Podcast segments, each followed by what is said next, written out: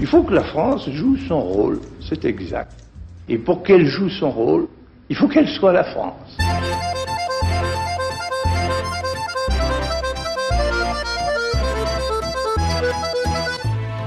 Raconter la France autrement, un podcast du temps présenté par Richard Verly, avec aujourd'hui notre invité François Garçon, auteur et essayiste, vice-président de la Chambre de commerce suisse en France, mais surtout, François Garçon, vous êtes un auteur prolifique. Votre dernier ouvrage s'intitule France, démocratie défaillante, il est temps de s'inspirer de la Suisse.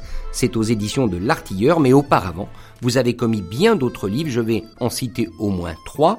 Le génie des Suisses, carrément, vous n'y allez pas de main morte, aux éditions Talendier en 2018. La Suisse est-elle un modèle? Et la Suisse, le pays le plus heureux du monde, également chez Talendier en 2015. On voit que ce sujet vous tient à cœur. Alors, nous avons parlé ces deux dernières semaines de la France, nous avons d'abord parlé de la comparaison avec la Suisse, nous avons parlé de l'économie, mais le temps est venu de parler du sujet le plus sensible, les Français. Vous êtes vous-même, je crois, franco-suisse. Alors, est-ce qu'il existe au fond un Français type, un Français moyen, tout comme on pourrait parler d'un Suisse moyen, est-ce que le Français, comme on le pense parfois vu de Suisse, est, allez, on part dans les clichés, dépensier, peu travailleur, très créatif, mais aussi très embrouilleur? Alors, les Français, je ne sais pas si ça existe. Moi, je pense qu'il y a deux grandes catégories en France. Il y a d'une part les Parisiens et il y a le reste du pays. Moi, je suis né à Cannes, dans les Alpes-Maritimes, et je peux vous dire qu'entre Cannes et Nice, il y a une rivalité que l'on ne soupçonne pas à Marseille, que l'on ne soupçonne pas non plus à Paris. Enfin, les Cannois haïssent les Niçois qui détestent les Cannois, etc. Donc, euh, la grande césure, c'est entre Paris et la province. Aujourd'hui, on ne parle plus de province, on parle de territoire. C'est un concept qui sort du four. Et on s'aperçoit qu'il y a cette césure entre la province et Paris lorsque, habitant comme moi une partie de l'année à 120 km au sud de Paris, on ne cesse de m'interpeller comme étant le Parisien, le Parisien, le Parisien, alors que je suis genevois et canois, mais j'ai une plaque d'immatriculation 75 et c'est une interpellation qui n'est pas du tout sympathique. Donc euh, c'est très étonnant d'imaginer les Français. Alors, j'ai envie là d'être en désaccord avec vous parce que pour être correspondant du temps en France, je circule pas mal dans le pays. La première impression que j'ai, ce n'est pas d'un côté les provinciaux, de l'autre les parisiens, c'est plutôt le côté multiculturel de la France.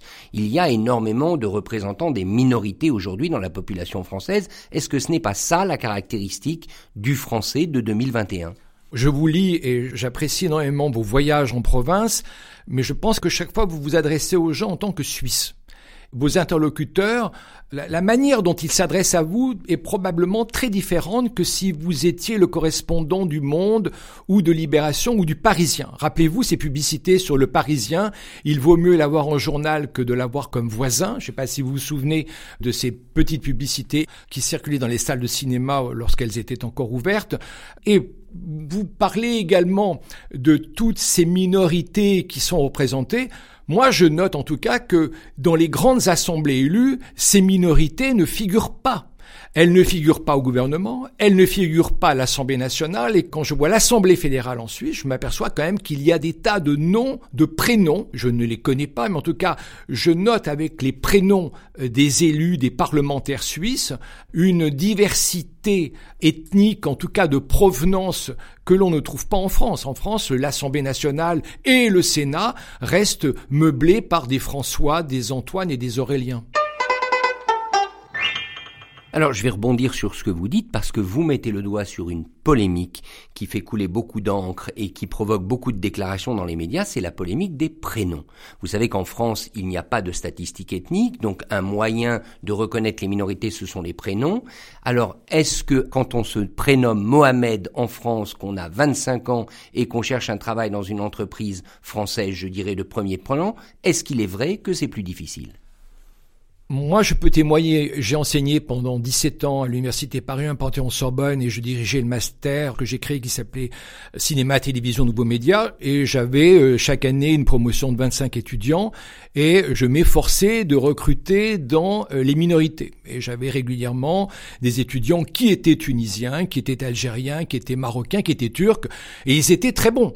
Et je peux témoigner de la difficulté dans un secteur d'activité qui est quand même particulièrement ouvert à la diversité, qui est l'audiovisuel, je peux témoigner de la difficulté de ces étudiants à trouver des stages et ensuite à être stabilisés avec euh, des CDI. CDI, contrat à durée indéterminée, qui en France est en quelque sorte le Graal. Qui est le Graal, hein, qui est à la fois recherché par les Français mais également par les étrangers, en situation régulière. Donc euh, il y a des difficultés d'insertion professionnelle, elles sont indéniables. Quiconque s'appelle Mohamed a en effet davantage de difficultés pour s'insérer. Je ne crois pas que ce soit forcément le cas en Suisse. Je pense qu'à Genève, il vaut peut-être mieux s'appeler Vincent que euh, Fatima, mais avoir l'Assemblée fédérale telle qu'elle est montrée dans le téléjournal suisse, je vois quand même une diversité que je ne vois pas quand je regarde les images du Sénat ou de l'Assemblée nationale. Alors parler des Français, de la situation aujourd'hui de la population française, ça nous amène naturellement à parler d'un sujet très conflictuel qui est celui de l'immigration. Il est au cœur du débat politique français, beaucoup plus en France qu'en Suisse. Encore que en Suisse, on sait qu'on a eu plusieurs votations sur les étrangers et sur la migration aussi. Mais quelle serait votre évaluation de la situation française aujourd'hui en matière d'immigration? Est-ce que la France est confrontée, je dirais, à un problème existentiel comme on l'entend parfois? Alors, c'est pas la France qui est confrontée à un système existentiel. Ce sont euh, les classes les plus défavorisées parmi les Français qui sont confrontés à ce problème. Puisque lorsque vous êtes bien né, que vous êtes euh, résident dans un bon quartier, vous n'êtes à aucun moment confronté à la question de l'immigration. Et quand euh, je découvrais à l'époque que Dominique Strauss-Kahn était résident, je crois, dans le 16e arrondissement, alors qu'il était élu dans une ville de la de, banlieue, en l'occurrence Sarcelles, au nord du Paris. Sarcelles, il y a une tartufferie française qui est insupportable. Et je pense qu'en Suisse, elle ne serait pas supportée par les citoyens suisses. Je pense qu'il y a une exigence d'exemplarité euh, que nous ne trouvons pas en France. En France, on peut se permettre ce type de galvaudage par rapport à la norme. Euh, c'est véritablement faites ce que je dis, mais pas ce que je fais. Vu de l'extérieur, on peut s'interroger, l'immigration en France, c'est un boulet ou c'est une chance? C'est probablement une chance au plan économique, c'est un boulet au de la stabilité sociale, de la stabilité politique. Il y a près de 2600 points dans lesquels la police n'entre pas à moins d'être fortement armée ou en tout cas bien équipée. Ce sont des zones de non-droit euh, qui sont la démonstration que l'immigration soulève un problème que l'élite, que les hommes politiques qui sont au pouvoir sont incapables de gérer, mais le veulent-ils vraiment? En ont-ils besoin et est-ce que ça les sert que de s'attaquer à cet énorme problème? Je ne le crois pas.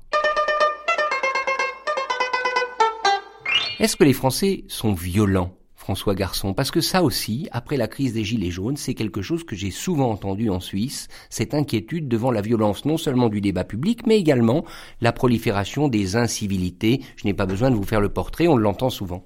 Les Français sont-ils violents? Est-ce qu'on pourrait euh, le dire à propos des Pakistanais? Est-ce qu'on pourrait le dire à propos d'une bonne quinzaine d'États euh, africains dans lesquels il y a des tueries quotidiennes, des enlèvements de, de lycéennes, etc. Je ne sais pas si les Français sont violents. Je pense en tout cas que la violence est spectaculaire parce qu'elle est peu sanglante et que les médias y assistent parce que justement elle est peu sanglante et qu'elle n'est que spectaculaire. Je ne sais pas si les Français sont très violents, je ne le crois pas. Je veux dire, le taux d'homicide est plus que plat. Et lorsqu'il y a à Marseille un dealer qui est abattu par une rafale de Kalachnikov, ça fait quand même la une du Parisien et du Monde, ce qui prouve que la France n'est pas un pays violent. Merci beaucoup François Garçon pour cet épisode. La semaine prochaine, nous parlerons avec vous des institutions françaises et donc de la République.